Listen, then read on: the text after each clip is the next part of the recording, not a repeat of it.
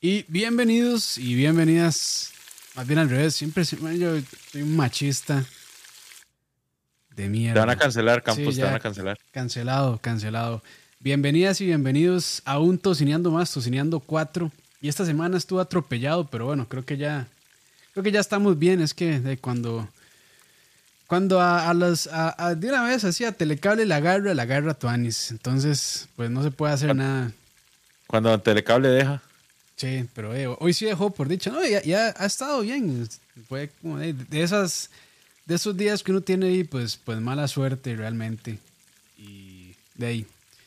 Nada, nada se confabula para que las cosas salgan bien, pero bueno, parece que ahora sí. Y eh, la verdad es que viernes es bonito. Viernes es, es, es un día bonito para hablar. Bueno, cualquier día es un buen día para hablar de comida, ¿verdad, Leo? Siempre. Siempre, siempre.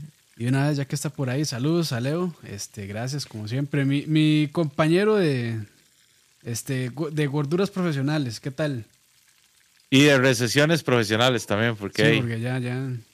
sí, ya, ya tuvimos que ponernos en control, ya se nos, se nos complicó todo, pero bueno, hey. muchachos, es parte, es parte de ser gordo profesional, llegar al, al máximo tope de la gordura y que tu cuerpo diga, mop, se jodió. Pues sí. Entonces, de tenés que entrar a recesión.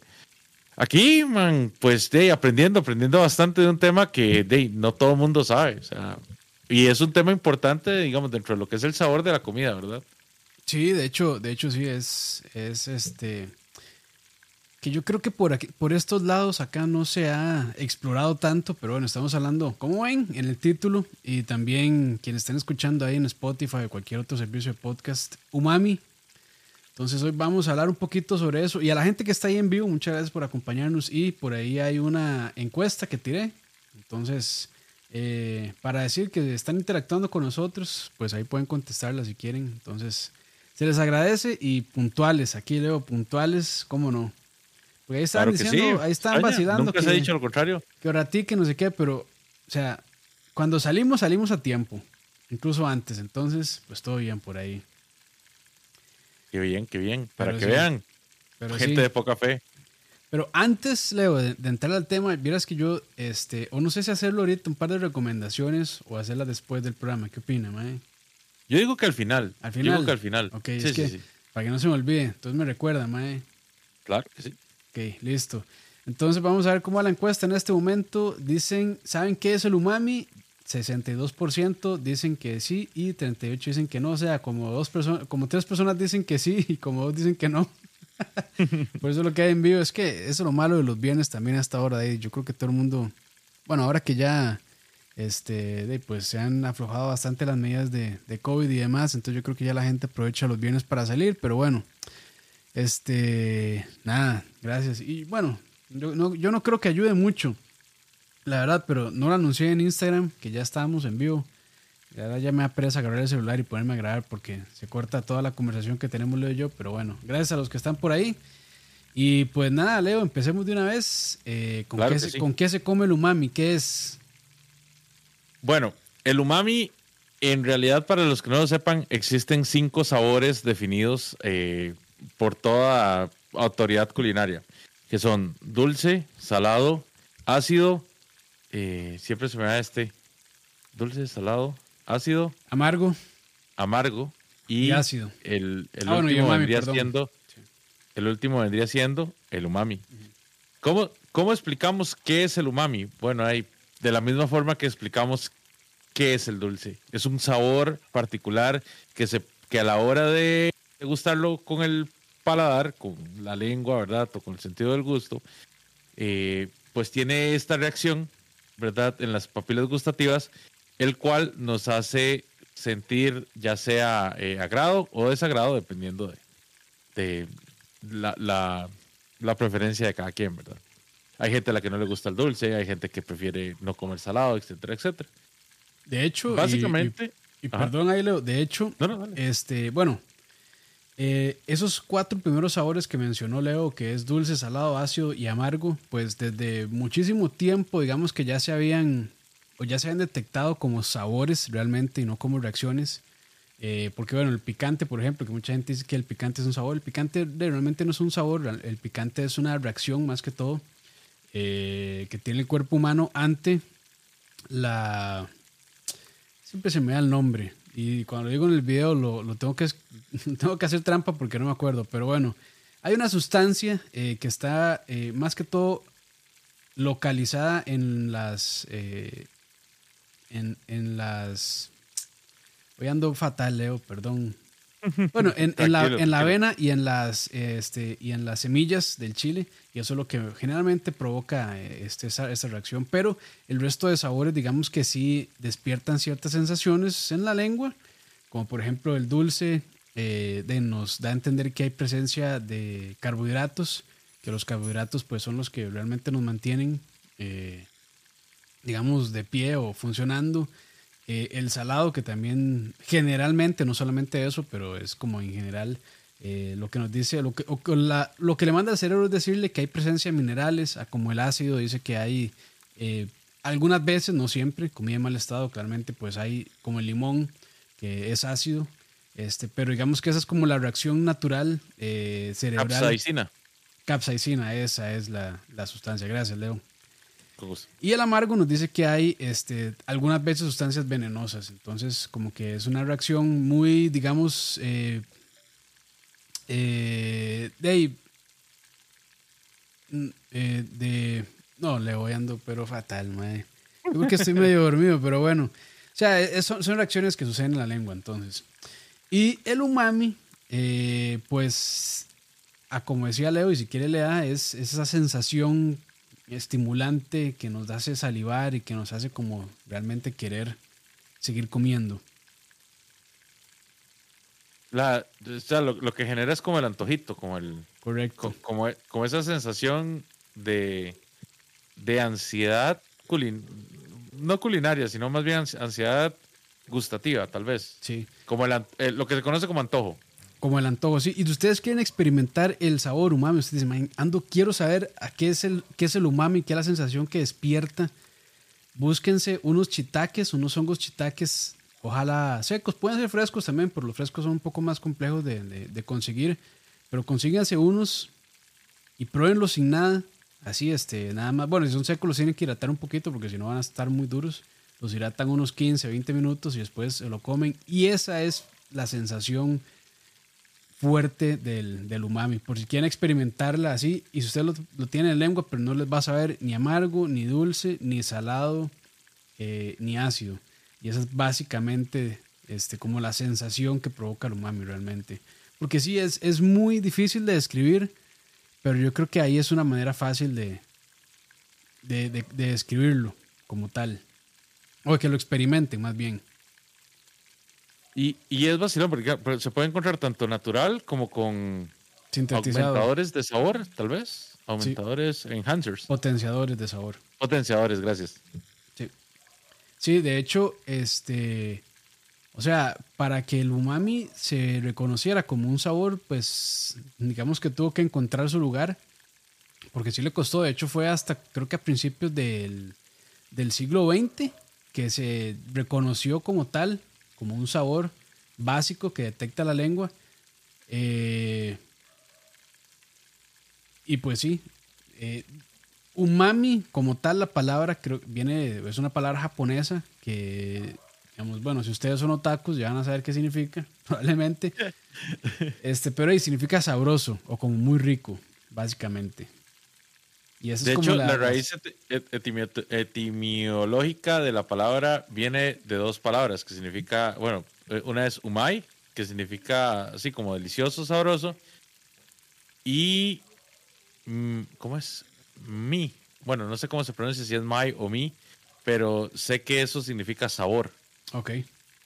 Es como, entonces, umami básicamente es como sabor delicioso. Sí.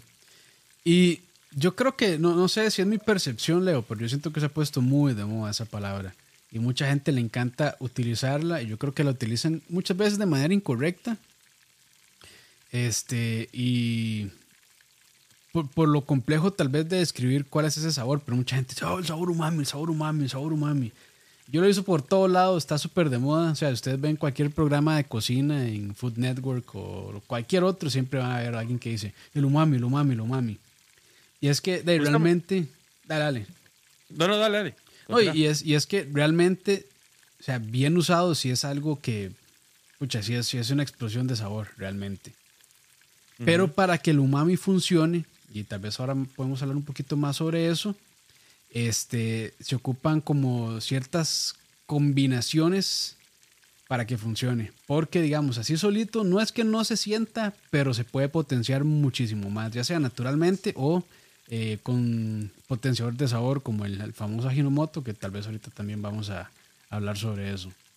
Y, y desmitificarlo un poco, ¿verdad? También. Sí, sí, sí. Este, eso es, eso es todo un tema y de hecho eh, yo había hablado, bueno, hace como un año yo creo, hablé con la hermana de Moiso, eh, con Mira José Mora, que ella es nutricionista, justamente para hablar en específico de la Ginomoto y si les interesa, pues de una perspectiva claramente más profesional con una persona que sí tiene conocimiento este, del uso y el consumo del Ajinomoto, el glutamato monosódico o el MSG, como le dicen en inglés, este, ahí bueno, ya, de hecho, ya yo lo había publicado porque me parece que es una conversación interesante. Está en el podcast y también está aquí en el canal. Entonces, pues si les interesa ahí, pueden luego ir a escucharlo. Pero eh, haciendo un, resumen, eh, el Ajinomoto está muy, o está rodeado de, mucho, eh, de muchos temas ajenos, yo creo, bueno, no sé si serán ajenos, pero me parece que son ajenos a la cocina como tal. Y uno de esos es el racismo. Este, antes a esto le decían, digamos, hay ciertas personas que no se sabe si es cierto o no, porque no se ha podido comprobar eh, si es lo que lo provoca o no, pero muchas personas dicen que tienen reacciones alérgicas a la ginomoto, dolores de cabeza, dolor de estómago y demás, que pueden ser provocados, sí, por la sustancia, pero también por otras cosas. Entonces, no necesariamente es que sea directamente provocado por, por el.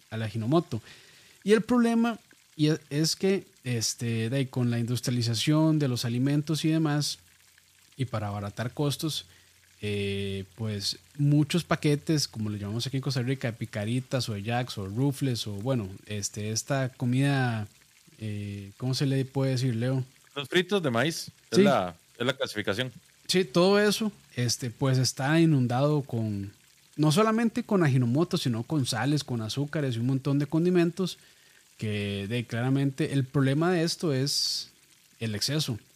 Y de culturas eh, como la nuestra, la costarricense, o la gringa también, que son, somos muy dados a, a usar de este tipo de, de, comidas, pues claramente que nos, nos, va a afectar. No por nada aquí en Costa Rica, pues eh, el índice de, de, presión alta por alto consumo de sal, bueno, de sodio realmente, eh, o también de este, eh, azúcar en la sangre, diabetes, diabetes, son tan altos básicamente porque abusamos de todo este montón de cosas este, y lo que hacemos es nada más llegar y señalar a los productos químicos que muchas veces este, más bien están ahí, sí, tal vez para de, que mejoren el sabor y provocar una reacción en la lengua y cerebro, este, una reacción neuro, eh, no sé, neural, por decirlo así, este, que quedemos antojados y queramos comer, comer más, porque si uno se come un dorito y es darle, darle, darle, darle, y es riquísimo, la verdad. Y cuando uno se da cuenta, ya se mandó toda la bolsa.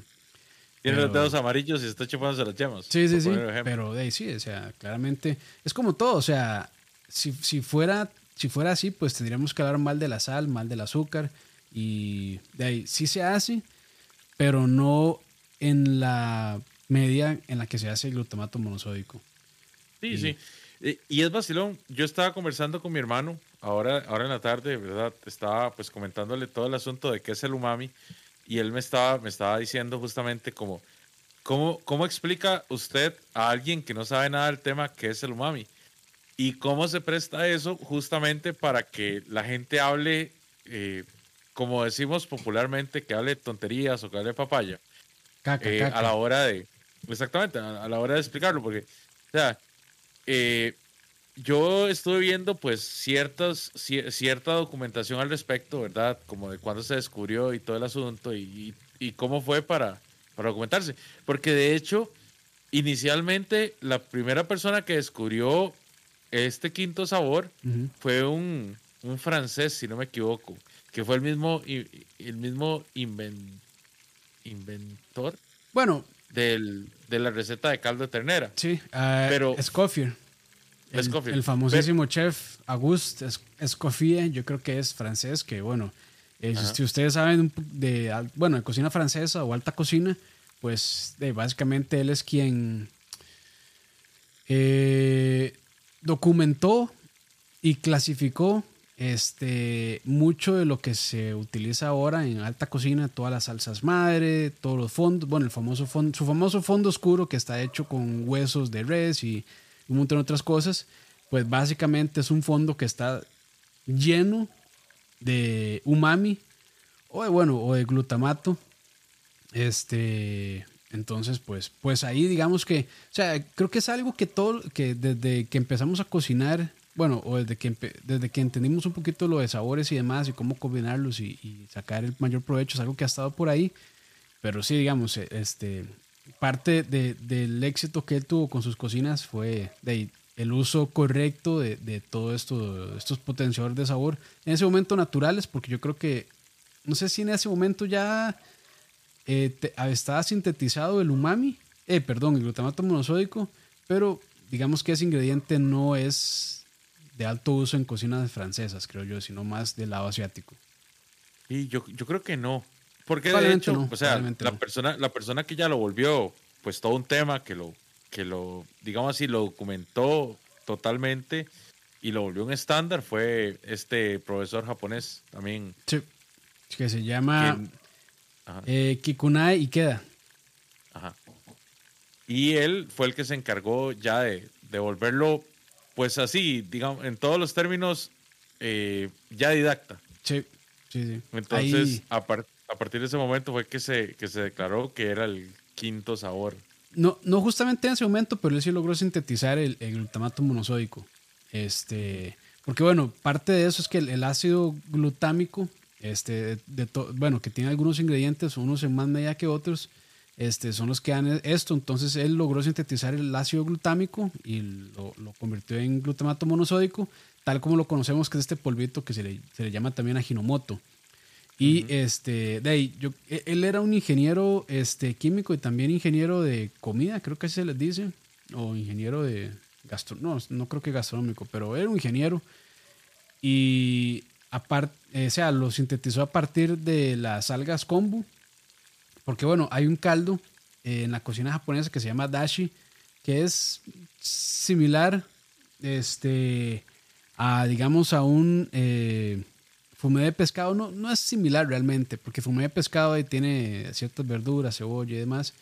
Pero eh, se puede comparar, digamos, con, con ese que es en, que se usa mucho en la cocina francesa. Pero bueno, es el dashi y está hecho con pescado bonito, con pescado bonito deshidratado y con kombu. Es súper salado también. Sí, y es, y es, digamos, la base de muchos caldos y la base, digamos, de también de ramen y mucha comida que de sopas japonesas que de ahí, tiene este sabor así buenísimo. Dale, Leo. Tal vez, tal vez ustedes lo conozcan. Hay unas bolitas de pulpo que venden en muchos, en muchos restaurantes japoneses. Son bolitas de pulpo empanizadas que vienen cubiertas por hojas de, de bonito. Y eso le imprime un montón de sabor umami a, Sabor. a ese platillo. Delicioso, sí, delicioso. Es, es, es, es, es- es buenísimo, o sea, realmente. Eh, pero sí, no sé si, si querés seguir ahí por ese lado de, de Pues, la historia. En realidad, en, en realidad a mí me parece que, digamos, de historia, pues ahí está vacilón, porque ya todo el mundo en- empezó, ¿verdad? Pues a, a decir, ok, no, si es un tema, si sí es todo un tema. Sin embargo, no es algo tan popular o tan general. O sea, por poner un ejemplo, ¿cuántos de ustedes han visto cubitos de cubitos de umami en algún lado? de ahí, ¿verdad? los Nor Los NOR o los, o los, Pero de- no- o los Maggi. Pero si vos lo, o sea, si vos lo analizás, son de pollo. O se, promocion- se promocionaban Sí. como cubitos de pollo, Sí, sí. cubitos de pescado, etcétera, etcétera. Y la gente lo asocia a salado, no a umami como tal. Mm. ¿Cómo se puede describir el sabor umami? Es un, eh, para ponerlo en palabras comunes, digamos, tendríamos que pensar en sabores terrosos, en sabores alcalinos, en ciertos sabores salinos, como lo son algunos fermentados, en especial fermentados de carne, eh, sabores metálicos también. Por eso entonces se pueden asociar con ciertos caldos o ciertos fondos que de, al mismo tiempo eh, de- se, se tienden a potenciar o a maquillar con otras cosas, pero se percibe más que todo en la comida asiática, como decía Campos. Sí. De hecho, no sé si le ha pasado alguna vez, pero. O, o si ha estado con personas que van a un restaurante chino y lo que dicen, ah, es quiero este platillo, pero no le echa Hinomoto. ¿No le ha pasado? Nunca. Yo, A yo mí- he yo escuchado sí. mucho so- sobre ese tema, pero nunca, nunca he ido con alguien que, que pida eso. De Yo hecho, sí. yo siempre he tenido, siempre he tenido la cuestión, ¿verdad? Como, "Ma, un día voy a pedirme un... Perdón, Leo, perdón. ¿Qué carajos, Campos? Perdón, güey. Yo no sé, de- puede que la cocina afrocaribeña use umami, tal vez de cierto punto. No, no creo. Pero vo- voy, voy a lo mismo, digamos. No Eh, Leo, sé. Es, es- es para, para desconcentrarlo, mae. Sí, sí, totalmente, me, me sacó el elemento. Eh, Perdón. digamos, vos lo, puedes, vos, vos lo puedes ver básicamente cuando alguien dice voy a hacer un, un cantonés casero o voy a hacer un chop suey casero. Nunca vas a ver Nunca. igual el de un restaurante.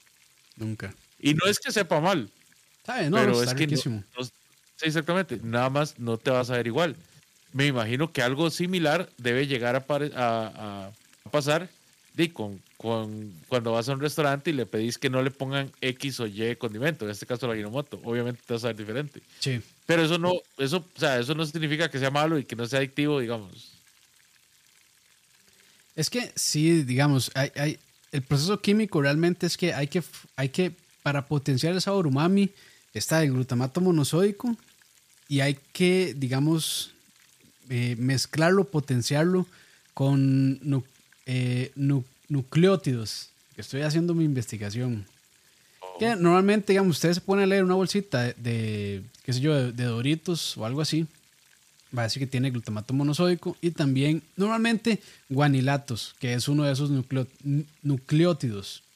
Entonces, eso lo que hace es todavía, o sea, ya el glutamato monosódico por sí solo es un potenciador de sabor, pero cuando se combina con eso es todavía muchísimo más. Entonces, por ejemplo, la carne, o digamos, el ejemplo de una hamburguesa, este, el queso normalmente tiene muchísimo eh, glutamato de manera natural y la carne sí tiene estos nucleótidos. Entonces, al momento de que se fusionan esas dos es cuando está esa mordida y explota el sabor umami. Es justamente ahí. Entonces, para que eso funcione, como que hay que hacer esas combinaciones. Entonces, por ejemplo, ahora volviendo a este caldo dashi o este fondo de pescado dashi, el kombu provee el glutamato y el pescado, el bonito, provee estos, el guanilato, estos nucleótidos. Entonces, este, ahí es donde realmente, ¡pum!, se dispara el sabor. Y eso pasa mucho también, digamos, en la comida asiática porque ellos logran combinar esas dos cosas. Entonces, por ejemplo, usan muchos hongos o usan, digamos, ciertas verduras como el apio, este, la espinaca o las salsas también, digamos, la salsa de pescado tiene un montón de sabor umami, la salsa de soya o la salsa inglesa, la Worcestershire, porque esa está hecha Innombrable. innombrable, sí. Voldemort. porque esa, De esa- hecho, de los hongos, los más, los más potenciados son el shiitake en primer lugar y el portobelo. uf, Entonces, digamos, si ustedes, por ejemplo, agarran una hamburguesa, le ponen una, car- una, una torta de carne bien rica, ojalá madurada, madurada. Ojalá madurada, No. ¿verdad? Para, para que condense, condense el sabor. Eh, le ponen un buen queso, no le ponen el queso amarillo.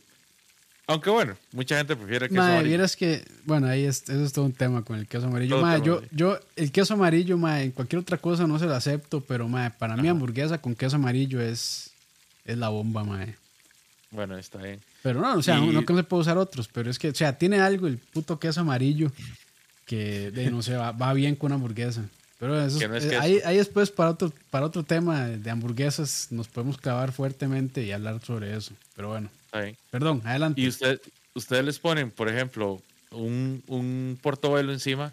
Eso es algo, pero primero que es súper jugoso, ¿verdad? Y segundo que está súper cargado de sabor. Sí. Y, digamos, esa es la experiencia umami como tal. Sí, o también cebolla y todo eso. Entonces, eh, digamos, los maestros del umami sin duda son los asiáticos. Entonces, este, ellos, aparte de que utilizan ajinomoto, la gran mayoría de las veces, o creo que todos los platillos, este, de ahí saben potenciar también y aprovechar esta sinergia que tiene el glutamato con los, eh, con los nucleótidos para, digamos, hacer estas, estas bombas de sabor que de la verdad es que, a mí personalmente, bueno, lo, que conocemos aquí, por lo menos en Costa Rica, yo creo que en gran parte de, de América Latina, o, como comida china, son estos arroces fritos o el chop suey todo esto, que digamos no es la comida china tradicional, sino es una versión muy tropicalizada de la comida china, pero que igual está riquísima, ¿no? Igual está riquísima. También hay que considerar, ¿verdad?, de que en realidad el umami es parte de muchas, muchas cosas. Nada más que si no se potencia, obviamente, eh, pues de, pasa de que hay otros sabores que predominan más por encima y pues también afecta que son sabores que estamos buscando. Por ejemplo, normalmente buscamos lo salado, buscamos lo dulce en las cosas que estamos comiendo, entonces a veces no podemos percibir o, no es, simplemente estamos programados para, para ignorar ciertos indicios de otros sabores. Sí. Ahí dice Pepón en el chat que si hay bebidas que tengan umami. Puede ser. Mm. Yo no, no sé la verdad, porque creo que normalmente las bebidas lo que andan buscando es dulce o ácido. Entonces se van más por ese, por ese perfil, por esos perfiles de sabores que digamos por sabores más, como dijo Leo ahora, más tierrosos, este, o así. Tal vez, tal vez, aunque no estoy seguro, porque de la, fermentación a veces genera ciertos hongos, entonces eh, tal vez bebidas fermentadas, qué sé yo, como eh, kombucha, incluso vinos, cosas así, que, que, se, que se maduran, puede que tengan, no, no sé, la verdad, o sea, ahí estaría bateando, pero eh, de sería interesante averiguar eso. Pero normalmente el umami, cuando uno dice umami, como que piensa más eh, en platillos y no tanto como en bebidas, creo yo, ¿verdad? Tal vez hay alguien sepa. De hecho, allá de X dijo lo de kombucha, entonces puede ser, este, por esta parte que se desarrollan de pues, ciertos microorganismos, incluso hongos, eh, y, y puede ser. El sake tiene umami. Yo saque creo que he tomado como dos veces y no sé la verdad. Porque bueno, este, el saque es, arroz, ¿no? Es, es, una vía base de arroz fermentado. Y el arroz me parece que naturalmente no tiene tanto umami, bueno, tanto glutamato. Entonces, pero, pero está interesante esa pregunta, la verdad. Yo no, ni lo había pensado, básicamente por eso, porque eh, yo siempre asocio el umami con, con platillos y no con bebidas. De hecho, la, calificación general es como, digamos, ¿en qué pueden encontrar ustedes el sabor umami naturalmente? Eh, bueno, por ejemplo, en quesos, como el parmesano, como el camembert, eh, en vegetales como espárragos, como tomate, eh, como brócoli, como la cebolla, apio. espinaca, en carnes, ¿verdad? En res, más que todo. Más que todo res. Y si está madurado, más todavía. Pero cuando digo madurado, no es el madurado común y corriente, que es el madurado en húmedo, sino madurado en seco. Eh, porque ahí sí hay un, ahí sí hay un tipo de, de, fermentación y también hay hongos y eso hace que se potencie el sabor de la, de la carne gracias a, a digamos, a, todo ese proceso de maduración en seco que se da. Entonces, esa, es, otra también. Cierto. También, bueno, también se encuentra en mariscos, en mm. anchoas, en sardinas, en, bueno, en bonito, que ya vos lo mencionaste. Eh, se encuentra mucho en la salsa de soya, más que todo, digamos, en el fermentado de soya. Eh, se encuentra también en ciertos embutidos como el jamón. y, tal vez se me escapa alguno que otro ahorita. Los hongos Sí, sí, naturalmente, o sea, y esa, y es otra cosa también que, bueno, mucha gente cuando se pone a discutir sobre el, el aginomoto, este, es que es que normalmente como que el ser humano tiene cierta repulsión o rechazo hacia cuando ven su comida cosas químicas. Pero bueno, al final cocinar es un proceso químico, ¿verdad? Donde se desnaturalizan proteínas y demás. Entonces, para, para muchas cosas, ¿verdad? Para, primero para de, matar bacterias y, de que los alimentos sean este, de, eh, seguros para consumir y también de, pues, para aumentar su sabor y agregar potenciadores de sabor, también condimentos y demás. Entonces, pues, este, aunque, no, aunque no quieran aceptarlo, pues de este, la cocina tiene mucho de, química. Eh, y sí, también de ahí mucho del glutamato que nosotros comemos, consumimos, eh, viene de manera natural, como ya dijo Leo, con ese montón de productos. Entonces, incluso la leche materna, la leche materna tiene un montón de glutamato de manera natural. Y de ahí, por eso es que seguro nos gusta tanto mamar. Perdón. Bueno, eh, bueno, es vacilón, digamos, se, asocia principalmente o primordialmente con el, pues con la comida asiática, ¿verdad? En especial la china, pero vean que todos esos ingredientes son súper comunes en la comida italiana. Entonces, la comida italiana también tiene un montón de umami. Eh, no, normalmente no se acostumbra a usar glutamato como tal o GCM, pero sí se, se produce, se produce eh, mono, ¿cómo es? Perdón, glutamato de forma natural. Entonces, tal vez es por eso que también la comida italiana pues no sabe tan rico, no sabe tan, diferente, tiene un montón de Sí, hay quesos, bueno, no la pasta no tanto, pero hay quesos madurados, como ya dijo Leo, el parmesano tiene muchísimo glutamato, el tomate como tal. Entonces, bueno, en algunos platillos también, este, anchoas, por ejemplo. Eh, también de todas las carnes maduradas, como por ejemplo el guanchale. Todo eso, o sea, al combinarse, pues ahí está la carne con el queso y el tomate, y es una bomba de sabor umami que, o sea, que, eh, no sé, la, la, comida italiana es tan rica y, sí, también creo que ellos utilizan muy bien todo esto de, del umami. Tal vez, tal vez sin quererlo, pero, eh, o accidentalmente, pero ahí funciona muy bien. Muy, muy bien. Ahora, hablamos un poquito sobre los mitos que hay alrededor del, de la Hinomoto. Adelante, por favor. Y digo, o sea, y, para entrar, perdón, Leo, para entrar, yo no estoy fomentando su uso o no uso, nada más, o sea, eh, hay que aclarar las cosas, creo yo, ¿verdad? Mucha gente asocia, asocia, perdón, asocia el uso, el uso, digamos, el sobreuso del glutamato con cierto tipo de enfermedades, como por ejemplo eh, eh, esta gente que es intolerante al, gluten.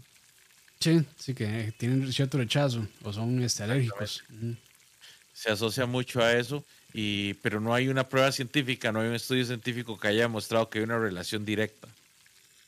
Eh, va mucho relacionado con este tema que mencionaba Campos de que eh, el racismo a veces afecta, ¿verdad? A grosso modo.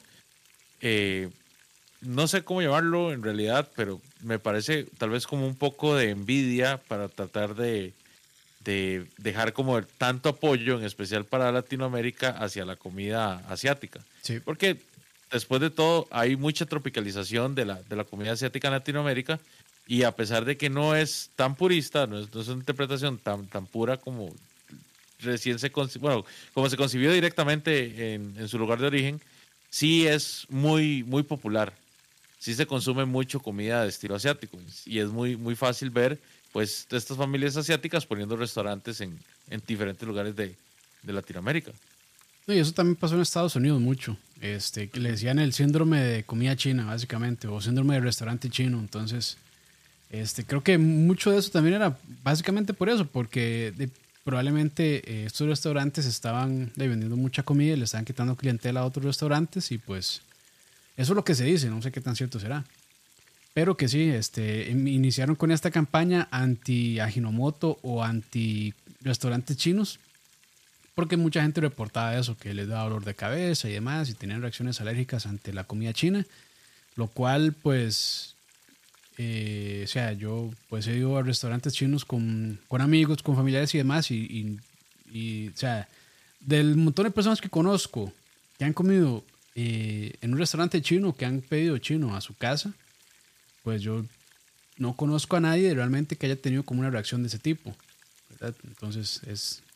O sea, claramente no es evidencia y es, muy anecdótico y lo cual, como digo, no se puede tomar como evidencia, pero por lo menos, o sea, lo que yo he visto, yo nunca he visto una persona que, digamos que con ese tipo de síntomas después de comer comida china. No sé si vos, Leo, lo has visto alguna vez. Nunca, nunca, lo he, nunca he experimentado a nadie que haya padecido de eso. Eh, como te digo, eh, tal vez si alguien es hipertenso y tiene cierto problema de tolerancia a ciertas cosas, como la sal en exceso, entonces puede que lo asocien a que están comiendo comida china. Honestamente, o sea, hay mucha, mucha información en internet, pero, o sea, nada más revisen el, digamos, revisen la fuente. ¿no? Recuerden que Internet tiene de todo.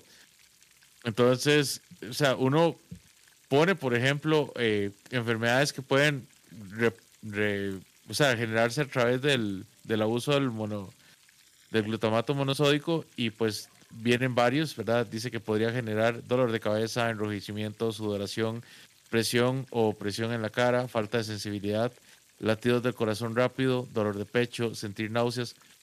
De nuevo, o sea, todas esas son reacciones que se tienen a muchos otros elementos. Por ejemplo, yo soy alérgico a la remolacha. Ah, ¿en serio? Sí. Y a mí me da, me da taquicardia y, y me da reacción en O sea, como, como cuando juega Doom. algo así. No, Doom no. Doom no es el problema. El problema siempre ha sido fasmofobia. Pero ya, ya- a- a ya sabe cuáles es- son los síntomas del MSG entonces. Bueno, el glutamato.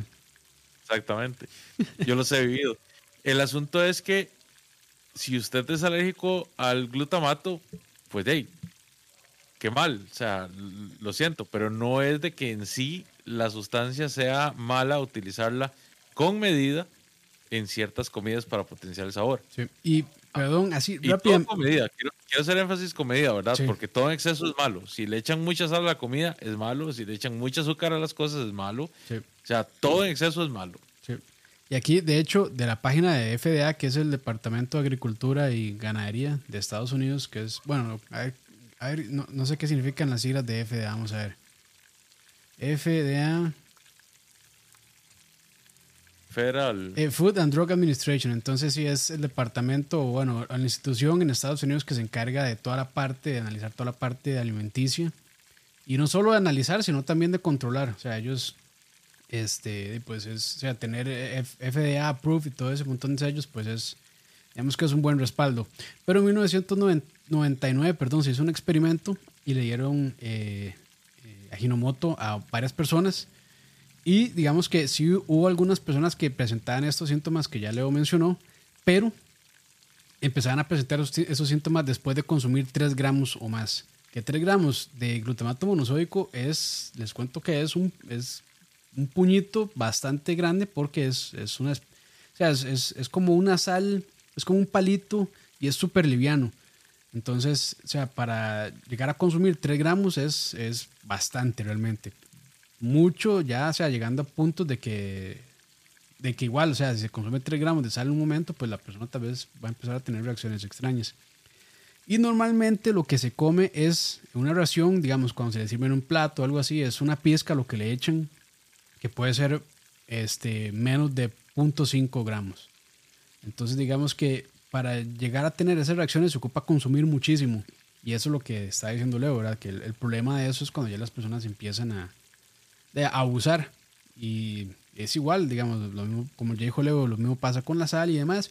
Y la misma FDA eh, cataloga el glutamato monosódico como una especie, un potenciador, una especie, perdón, potenciador de sabor o una, este, sí, una especie, pues, que es generalmente, eh, eh, digamos, segura para consumir, tal como es la sal y tal como lo es el azúcar. Y se le dice generalmente por eso, porque en raciones ya ex- exceso es, es dañino. Entonces, digamos que uno de los entes eh, con más respeto alrededor del mundo sobre todo el control de, de alimentos y demás, dice que, bueno, es, es seguro para consumir, pues, y creo yo que dice mucho realmente. Aunque bueno, hey, eh, como ya hemos visto a través del tiempo, a través de la historia, pues siempre hay campañas raras este, para ya sea aumentar el consumo de ciertas cosas o disminuirlo. Como, bueno, yo no sé si ustedes se acuerdan, creo que a principios de los 90, Leo, aquello, cuando decían que el huevo era dañino. Sí, claro. Bueno, hey, a los principi- al principio de los 90 fueron un tiempo súper, súper terrible para, para, para todos, pero al principio de los 90 se, se decía que el agua era un recurso inagotable, Sí, que el huevo era malo, eh, las Pepsi Cards eran diabólicas, entonces no es el mejor referente, es una época oscura para Costa Rica. Sí, sí, sí. Y bueno, y ahora el huevo se, se considera una super comida. Entonces, pues de ahí, así, así es.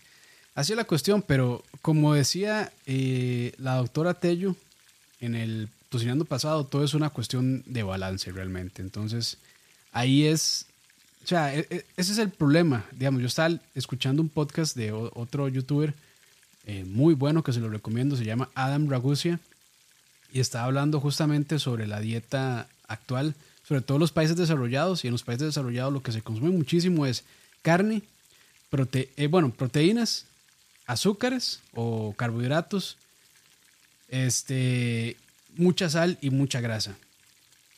Y no estamos comiendo tanta fibra. Entonces, o sea, eso nos está enfermando realmente porque eh, el cuerpo necesita fibra y bastante para poder tener un, un sistema digestivo saludable. Y es algo que hemos visto y aquí en Costa Rica yo creo que pasa igual. Bueno, aunque tal vez en Costa Rica este, de, hay una cultura de, comer ensaladas y, verduras. El problema es que de, muchas veces están cocinadas de maneras este, de que no son las mejores. O a las ensaladas les ponen un aderezo súper pesado, con mucho azúcar y con muchas grasas y demás. Entonces, pues sí, pero si ustedes quieren hacerse un favor, este, de empiezan a comer cosas con fibra, ya sea con verduras verdes o avena, cosas así, van a, van a notar, o incluso frijoles, este, van a notar pues tal vez eh, una, una diferencia bastante notable en su digestión, para que se hagan ahí un favor. Pero sí es, es, es eso. Entonces, este, yo en algunos videos creo que he usado Hinomoto, no mucho la verdad. Eh, y por dicha creo que quienes nos ven son lo suficientemente maduros para entender de que no, hay un abuso ahí, sino que hay un uso, hey, yo diría que moderado o, o, correcto de la Hinomoto. Entonces, pues la verdad es que nadie se ha quejado, pero de no faltará quien se queje también. Ahora, vamos, o sea, hablemos un poquito de eso, porque yo quiero mencionar, mencionar la hamburguesa que vos hiciste justamente para el video de la hamburguesa umami. Si no lo han visto, El bueno, peor- la, la umami. El peor nombre.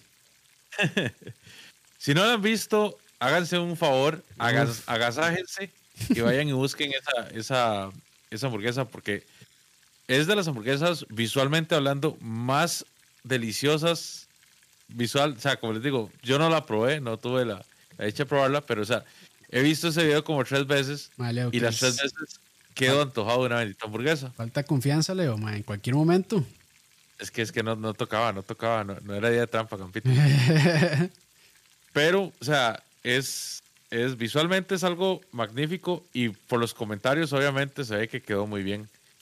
sí, Campos, sí. o sea, ¿qué fue lo que, qué fue lo que vos de- dijiste? Ok, esto es lo que le dio el sabor umami a la, hamburguesa. Madre, vieras que los, los hongos shiitake hacen mucha diferencia en la salsa. O sea, sí, aunque no parezca y aunque estén, estuvieran picados súper fino, yo creo que eso, junto con la combinación de la carne y el resto de salsas que usé, porque yo usé eh, salsa de soya y salsa de pescado, creo que la combinación de la carne, la salsa de soya, pescado y esos hongos shiitake fueron los que realmente le dieron ese toque. O sea, que sí, que sí queda uno queriendo más, la verdad. Y si algo le, digamos, y si algo le sobra a esa hamburguesa es, fue esa plaquilla que le metí de parmesano, que sí le mete textura, pero realmente si se le quita, o sea, si se, si se, se le pone o se le quita no hace tanta diferencia, pero yo creo que ahí el truco está en la salsa, la verdad. Porque también, además de la salsa, usaste eh, gochujang y Gochujang, usaste esa mayonesa La Kewpie. coreana, era. Ajá. japonesa. Que una vez les digo, si ustedes se van a buscar Cube en internet, todo el mundo va a decir, "Uf, la mejor mayonesa del mundo, uy, riquísimo, no sé qué. A mí me gustó, pero, o sea, no me voló la cabeza realmente. Sí sabe un poquito diferente, tiene un toquecito de acidez y, a diferencia con la mayonesa normal, que tal vez puede ser como la Hellmann's o la Heinz o Heinz, este, que es con, yo creo que es, esa es con receta gringa, diría yo. Esa normalmente la hacen solo con las claras de los huevos. Algunas veces lo hacen con el huevo entero, pero la, esta mayonesa japonesa, la Kewpie, si la hacen con el huevo entero, entonces por eso tiene un colorcillo un poco más amarillento. Pero por el precio, mm, no sé, o sea, no, no se justifica. A mí personalmente me gusta más la, este, la Heinz que dicen que está hecho con huevos free range o no sé qué pastoreo, que debe ser puro cuento, pero esa a mí me gusta más en sabor, la verdad. Es, es vacilón porque, bueno, antes de, antes de, de empezar con todo el régimen alimenticio, y hago comillas, ¿verdad? Porque es que en realidad no sé cómo decirle, no sé si decirle dieta o Plan, decirle plan. régimen, el plan, plan alimenticio. Eh, a mí me encantaban dos cosas. Bueno, primero la mayonesa casera sobre la mayonesa comercial. Ajá. Siempre para mí es un win. en especial meterle cosas como eneldo o meterle eh, romero. Eso me encantaba. qué rico, mae. Entonces siempre, siempre era así como tratar de hacer la mayonesa casera y, y meterle infusiones de algo y limón. O sea, para mí eso es como, como lo mejor. Perdón, Y ahí, esta- Leo, ¿y aceite? Yo siempre usaba, o sea, eh, en mi casa siempre ha usado aceite, como- pero el que usábamos era aceite de oliva. Ah, bueno, ok. Sí, sí, entonces sí le da, le da un perfil. Digo, no que esté mal, pero sí le da un perfil de sabor distinto. Sí, sí, Porque sí. el aceite de oliva sí es un poquillo más invasivo, pero no, no, todo bien, todo bien. Sí, pero trataba como de, de, de, de- Aioli, aioli. nivelarla. Aioli, aioli. Exactamente, aioli, aioli. Sobre todo, estar vomitándome. Eh, y lo que sí siempre me ha gustado mucho comercialmente es la salsa de tomate Heinz. Ajá. Esta en especial que viene con jalapeño. Ah, ok, eso no lo he probado, pero sí, sí lo he visto. Esa es la que se me volvió como más, más tolerable, digamos. Nunca he tolerado las salsas de tomate dulces que parecen prácticamente un, un postre, ¿verdad? Parece un mousse de tomate. Sí, que ustedes se fijan y el primer este, ingrediente es, eh, ¿cómo se llama este? Eh, jarabe de maíz de alta fructuosa. Es lo primero que tienen, yo creo. Capitos, potenciadores. ¿Qué potenciadores se, se pueden utilizar mejor a la hora de, de hacer una hamburguesa como esa? Eh, aunque no lo crean, la salsa de pescado sí le da un buen toque a las salsas. O sea, y, y- y ahí no, o sea, hago la creación, es salsa de pescado, sí, pero no sabe pescado. Y cuando la usen, tengan cuidado porque si les cae una gotita en la mano, les va a oler la mano a esa salsa por mucho tiempo. Porque sí es, sí es un olor bastante fuerte, pero es vacilón porque el olor no va de la mano con el sabor, más bien tiene un sabor muy sutil pero muy bueno y, está, y, y, digamos, sí potencia muchísimo ese sabor umami. Entonces, yo sí la recomiendo, la salsa de pescado. eh, se consigue, yo la he visto, antes no era tan fácil de conseguir, pero ya la he visto en todo lado, la he visto en más por menos, en Walmart. Este, y si quieren se la asegura, pues en automercado siempre. Automercado siempre la respuesta para ese tipo de ingredientes. En barrio chino también he visto yo. Ah, en barrio chino, sí, porque la salsa de pescado es un ingrediente también muy utilizado en la cocina asiática. Eso y los hongos chitaque, la verdad es que los hongos chitaque sí, sí le dan un muy buen toque a la salsa, pero sí hay que... Bueno, yo los que yo, los que yo conseguí fueron secos y yo creo que secos se concentra más el sabor. Porque el hongo seco claramente no tiene el exceso de agua, que los hongos, como ustedes saben, tienen muchísima agua, son como 90% agua. Entonces, al disecarlo, le sacan ese montón de agua y queda el puro, puro sabor del hongo. Entonces, eh, es más fuerte. Yo, para ese tipo de cosas, sí les recomiendo utilizar eh, hongos secos, chitaque, que sí se tienen que remojar, pero este, cuando se, bueno, hidratar, perdón, rehidratar, pero cuando se hidratan no absorben tantísima agua, entonces queda como ahí en su punto correcto. Entonces yo creo que esa- hecho- esas dos cosas. De hecho, voy a, voy a hacer una referencia ahí. Una vez Sayacas me invitó a comer un risotto tres hongos y ella justamente hidrataba los shiitake con Ah, ¿es un- conocida? con un- sí, Ah, con un fondo de un fondo de res. Y hombre, madre, viera qué maravilla. Sí. Uf. Yo, yo, los- yo lo había estado haciendo mal toda mi vida. Bien, bien, ahí, por saber, para, ese es un buen dato, mae. Pero sí, este, digamos, si, si, si les gustan las hamburguesas, yo sí les diría que, que, de, que vean ese video y que intenten ahí hacerlo, la verdad. Este, no tienen que usar carne madurada, yo sé carne madurada por varas, porque es que, bueno, cuando yo hice el video del brisket, eh, que maduré como 35 días, me quedó una cantidad de, digamos, de grasa de, de ese brisket madurado, entonces de, ahí la la usando poco a poco y cada que hago una hamburguesa pues lo saco porque sí, la verdad es que todavía tengo ahí como dos kilos más, entonces de para irlo gastando, pero no es necesario realmente. Entonces, carne normal, molida, ojalá 80-20 y de ahí mándense sin miedo. El Nos pan, pregunta- y, y perdón, el, el pan yo le eché a Hinomoto por varas, pero yo creo que no le hizo tanto al pan ahí por aquello. Está bien. Está bien, está bien. Nos pregunta Mario, en Costa Rica, lugares donde se especialicen en eso y en dónde se puede ir. Dale vos, porque yo honestamente, yo diría umami, que- umami como tal, De no, de, cualquier lugar de comida asiática, este, se pide una buena sopa ramen, eso está cargado de, de umami, eh, de platillos chinos en general, arroz, chop suey, todo eso. Eh, para ver, ¿qué más? Es que es especializado en umami, que vos digas y que regáleme un plato de umami, ¿verdad? Sí, no, no. vas a encontrar. Pero, o sea, el primer lugar, ahora que Campos menciona el ramen, que sí, o sea, es, es un, un sopón, básicamente. Qué rico, mae. Eh, el primer lugar que se me viene a recomendarles es Pierre el Shanks dice. Tomás, mae, lo baneamos. Banealo de una vez. O sea, tan huevón, mae. Ramen Saki, ahí en, en. ¿Cómo es que se llama este lugar? Es en Curridabat, en. Oh, ayúdenme en el chat. No conozco. Eh, oh, es donde. Nada más por la referencia, es por donde está este lugar. eh, eh, Nación Sushi. Ah, ya. Pinares, gracias. Gracias, Ah, gracias. Pinares. Eh, Plaza Pinares, creo que se llama. De hecho, está como al frente de Woods, ahí en Pinares. Ok, ok. Es un centro comercial. Es un local relativamente pequeño, pero o sea, muy bien acomodado. Y es el mejor ramen que yo he probado en este país. Le gana absolutamente cualquier otro ramen que haya probado. ¿Cómo y hay es ramens ramen? muy buenos. Ramen. Ramen Saki. Ramen Saki, ok. Ok, ok. Si van ahora, de hecho, tienen unos, unos fideos que están probando que son como picantitos, eh, pero son así, maravillosos. Y les estoy diciendo que es receta 100% japonesa, ¿verdad? De que los huevos, de hecho, tienen cociéndose más de un día y todo el asunto. Ok.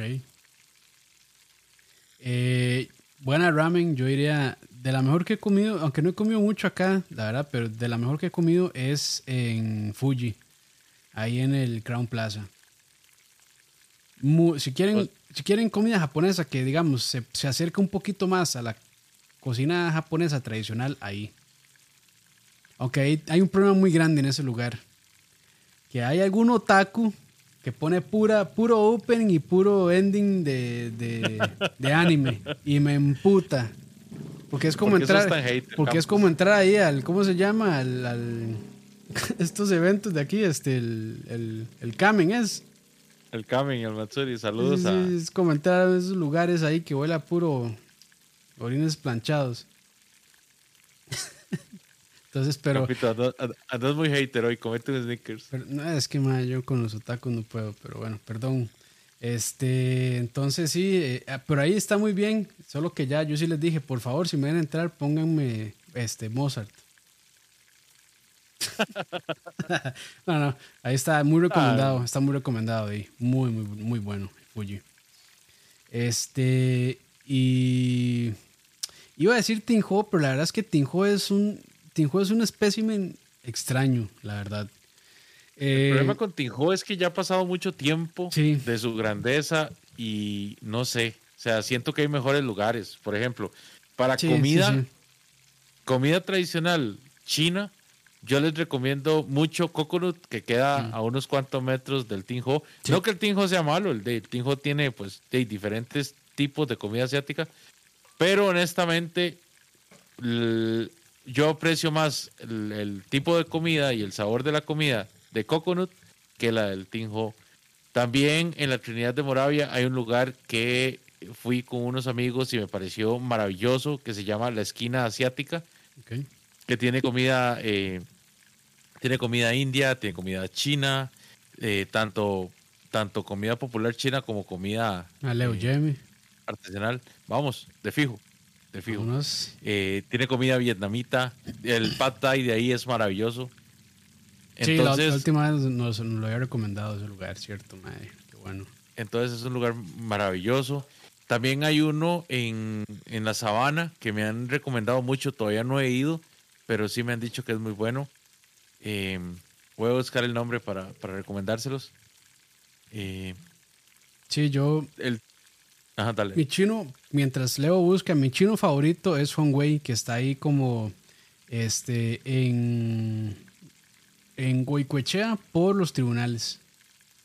Como un ladito, está, digamos, está eh, los tribunales y en una esquina está el Subway, diagonal, bueno, al frente de ese Subway está Hongwei, ahí se lo recomiendo muchísimo.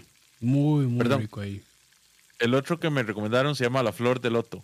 Y queda Ah, ahí es en la sabana. Sí, es, es muy bueno también. Muy bueno. Y bueno, la flor de loto, uno sabe cuando un chino es bueno porque primero le dan el pan caliente y no le dan, y, y no le dan margarina, sino que le dan mantequilla y que está a temperatura ambiente. Si ustedes le dan ¿Cómo se volvió común que le dieran margarina, mae? Si ustedes les dan margarina dura, bueno, la margarina todavía suave pasa. Pero si ustedes les dan la margadura fría y el pan duro y frío, ahí, ahí, de ahí, Ahí que- no es. ahí no es. Ahí no es.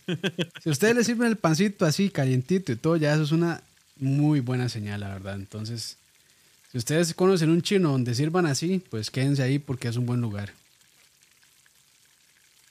Estoy de acuerdo, estoy de acuerdo. Pero bueno, no sé, yo creo que de, ya, ya hablamos bastante, ¿verdad? De, Capito, umami. desde que se te olvida, vos tenías Sí. dos recomendaciones al principio del programa. Sí, dos cosas. Este, no hay recomendación de comida, pero si les gustan programas sobre comida, eh, hace poco terminé de ver eh, una serie que se llama The Bear o El Oso en español. Está muy buena y es una representación bastante cercana de cómo es el caos en una cocina. Entonces te lo recomiendo muchísimo. La historia está muy buena, muy bien actuada, este, cinematografía impecable. La verdad es que es una excelente serie. Estoy muy contento porque la, la van a renovar para una segunda temporada. Entonces todo bien. Y son como 10 capítulos y se van rapidísimo porque son capítulos como de 20 minutos, un poquito más cada uno. Entonces vale muchísimo la pena. Eso sí, este, si padecen de presión alta, mejor no lo vean porque sí son muy intensos. O sea, es, el, el- hay unos episodios que el, el tipo de edición es muy caótica, entonces como que todo el mundo está hablando encima del otro y es un despiche y así. Entonces puede, puede volverse ¿Quién como te medio... conoce? Hell's Kitchen. Sí, sí, o sea, no, es que Kitchen es cualquier tontera. Entonces ahí se la, se la recomiendo, la verdad. Este, Bear, muy, muy buena. Y lo ¿Dónde la pueden segundo, encontrar? esa de ahí, este, eh, en Hulu. Hulu. Ok. En Hulu. ¿Quién paga Hulu, mae? Entonces sí, no la van a encontrar.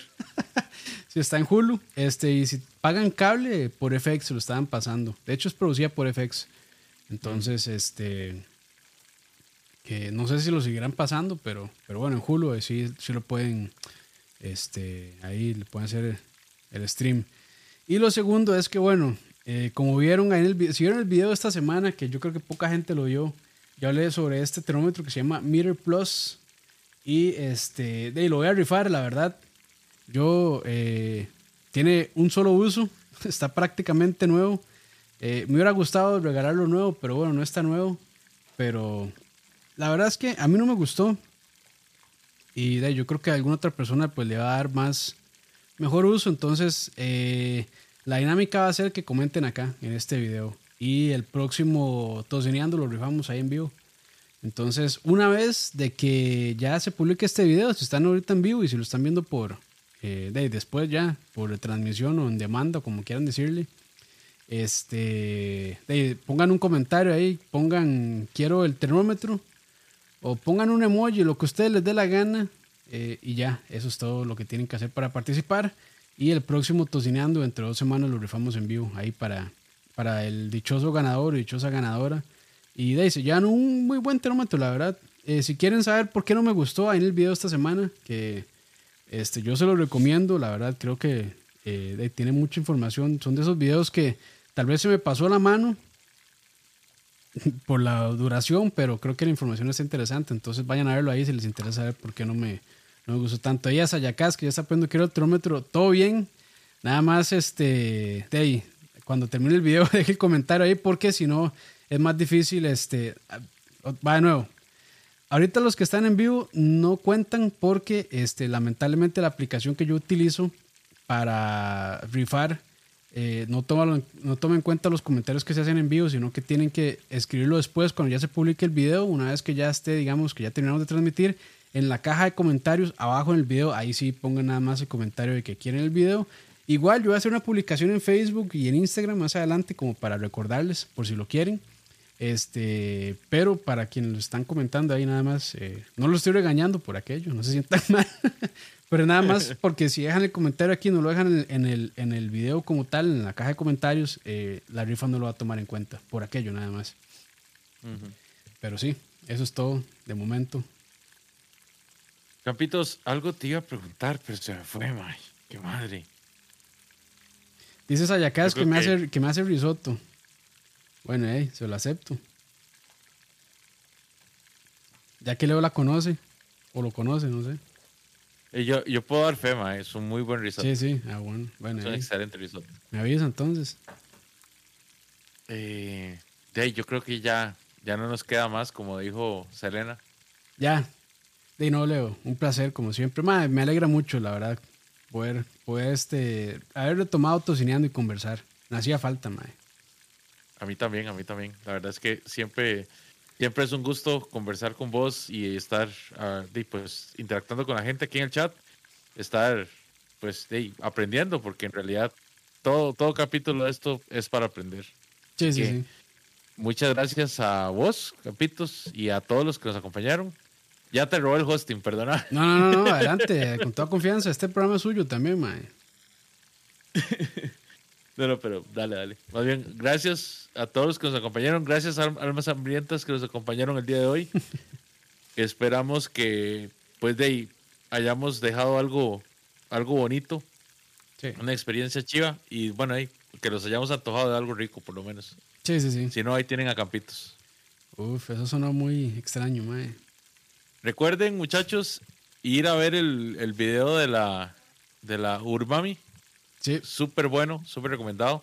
Yo de hecho eh, vi primero el de Guga, el de la- las hamburguesas umami que hizo Guga. ah, sí. y la Umami me gustó, sí, me gustó mucho de hecho una, una especie que él usa que se llama Taki Umami Powder, Mm, que está hecha a base de polvo de shiitake sí. Y que también tiene, obviamente tiene un- una pizca de, de GSM, pero eh, no sé, o sea, el mal le recomienda mucho y, y es de las cosas como que quiero que quiero probar. La Sí. venden en Amazon por si les interesa. Creo, Pero- creo, Leo, también, no estoy seguro, Ajá. creo que venden algo similar en el tramito. Un día que Ah, ¿en pase, un día que pase por ahí voy a preguntar si tienen algo así, porque creo que tienen hongos deshidratados y molidos, creo. Pero no, no, es, de- no debe ser igual a ese que usó Guga. Entonces, Ok, ok. está bueno también para conseguirlo, la verdad. Pero podríamos probarlo. Podríamos justamente agarrar un par de cortes de carne y probar A ver ambos. tal. A ver. Sí, sí, sí. Exactamente. Suena bien, suena bien. Podríamos hacer uno hasta natural también. Para ver qué tal. Sí, Ya que vos lo usaste en la, en la, en la hamburguesa. es fácil. Y yo imagino que es fácil, porque nada más agarrar un poquito de sal, un poquito de los hongos, bueno, los hongos que ya vienen secos y se meten en una de estas este, moledoras de café o algo así, y de ahí se muele. Ujú. Y Es bueno, más, y un poquito ya tengo la idea ganadora. Vamos a hacer empanadas umami. Uf, suena, ma, eso suena, eso suena muy bueno, ma. Bueno, bueno, está bien. Capitos, de nuevo, muchas gracias por el espacio. No, no, no, este, gracias a todos los que están escuchando en vivo. Recuerden, una vez que se termine este video, si quieren participar por la rifa del Meter, dejar el comentario abajo en la, en la, en la caja de comentarios para que queden participando. Y pues nada, la gente que está ahí en vivo, muchísimas gracias, como siempre. Eh, un viernes a las 9, sintonizados, pues y se agradece muchísimo. Y también a los que escuchan por Spotify, Podcast, lo que sea, iTunes, Google, saludos, muchas gracias y nada, que estén bien. Y como dice Leo, ¿cómo es Leo? Nos despedimos, almas hambrientas. Nos despedimos. Chao.